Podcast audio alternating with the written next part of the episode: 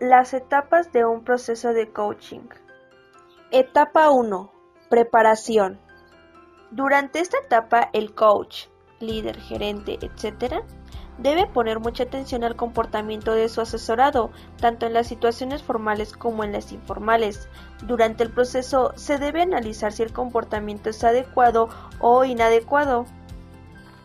El coach debe evitar juicios prematuros manteniendo un punto de vista objetivo con base en sus observaciones. A lo largo de esta etapa se va identificando las fortalezas y debilidades del asesorado comparándole con el perfil requerido.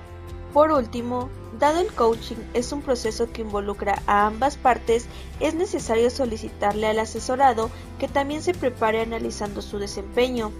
Resultados alcanzados en los objetivos hace referencia a los indicadores de desempeño. Principales obstáculos identificados para alcanzar los objetivos. Propuestas por parte del asesorado para mejorar su desempeño. Etapa 2. Discusión. Durante esta etapa, el coach deberá exponer sus observaciones al asesorado. Para mantener la objetividad, el coach deberá referirse a los comportamientos de la persona en el trabajo, en lugar de enfocarse en su carácter, personalidad, motivos o características personales. Aquí el coach puede apoyarse en preguntas para dirigir y enfocar al asesorado a las conclusiones que desea alcanzar. Estas preguntas generarán un puente de comunicación entre ambos, facilitando la identificación de fortalezas y áreas de mejora. Es muy importante que en todo momento el coach mantenga una actitud de escucha activa. Algunas recomendaciones para escuchar activamente son mantener contacto visual, sonreír en momentos apropiados, evitar las distracciones, tomar notas únicamente cuando sea necesario, mantener un lenguaje corporal adecuado, escuchar primero y evaluar después, no interrumpir al interlocutor excepto para aclarar dudas. Ocasionalmente, repetir lo que el interlocutor dice para mostrarle que ponemos atención en lo que dice. Al final de esta etapa, después de escuchar al asesorado y de identificar sus emociones, el coach deberá llevar la conversación hacia el análisis de las causas. Identificar las posibles causas que están frenando el desempeño, puede en la mayoría de los casos generar una atmósfera de objetividad en la cual ambas partes, asesor y asesorado, contribuyan para generar soluciones positivas. Algunas recomendaciones para facilitar este proceso para el coach son animar al asesor a que llegue a sus propias conclusiones sobre su nivel de desempeño, áreas de mejora y posibles causas. Evitar generalizar en situaciones particulares. Ser selectivo, enfocarse en los puntos críticos de mayor impacto para la organización. Etapa 3.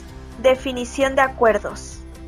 Durante la etapa de discusión, tanto el coach como el coachee, asesorado, debieron concretar los objetivos del proceso de coaching. Para este punto, ambos deberán estar listos para iniciar un proceso de coaching más activo, definiendo los acuerdos de ambas partes para asegurar el alcance de los objetivos establecidos. El beneficio de contar con un plan formal de acción recae en que ambas partes cuentan con claridad en sus respectivas expectativas, obligaciones mutuas, así como en las definiciones de los mecanismos de evaluación y monitoreo utilizados para el proceso. El plan de acción debe considerar los siguientes puntos. Definición del estado actual. Definición de metas específicas. Línea de tiempo y fechas acordadas. Acciones concretas.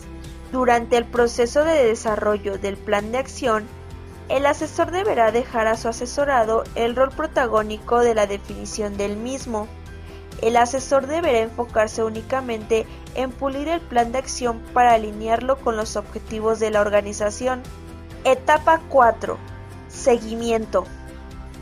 En esta etapa, donde el coach toma un rol más activo asesorando, evaluando y retroalimentando al asesorado, esta es la etapa más crítica del proceso, ya que sin un seguimiento adecuado por parte del coach, se podría perder el esfuerzo realizado en las etapas anteriores.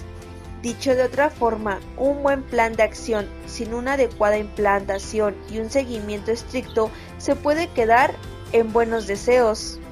Frecuentemente los gerentes y líderes confunden la diferencia entre brindar retroalimentación pasiva y halagar como en dar retroalimentación negativa y criticar. Generalmente los halagos y la crítica se enfocan únicamente en un resultado final sin considerar el proceso para alcanzarlo y son subjetivos. Por el contrario, la retroalimentación pasiva o negativa busca ser objetiva identificando las causas que dieron origen al resultado final.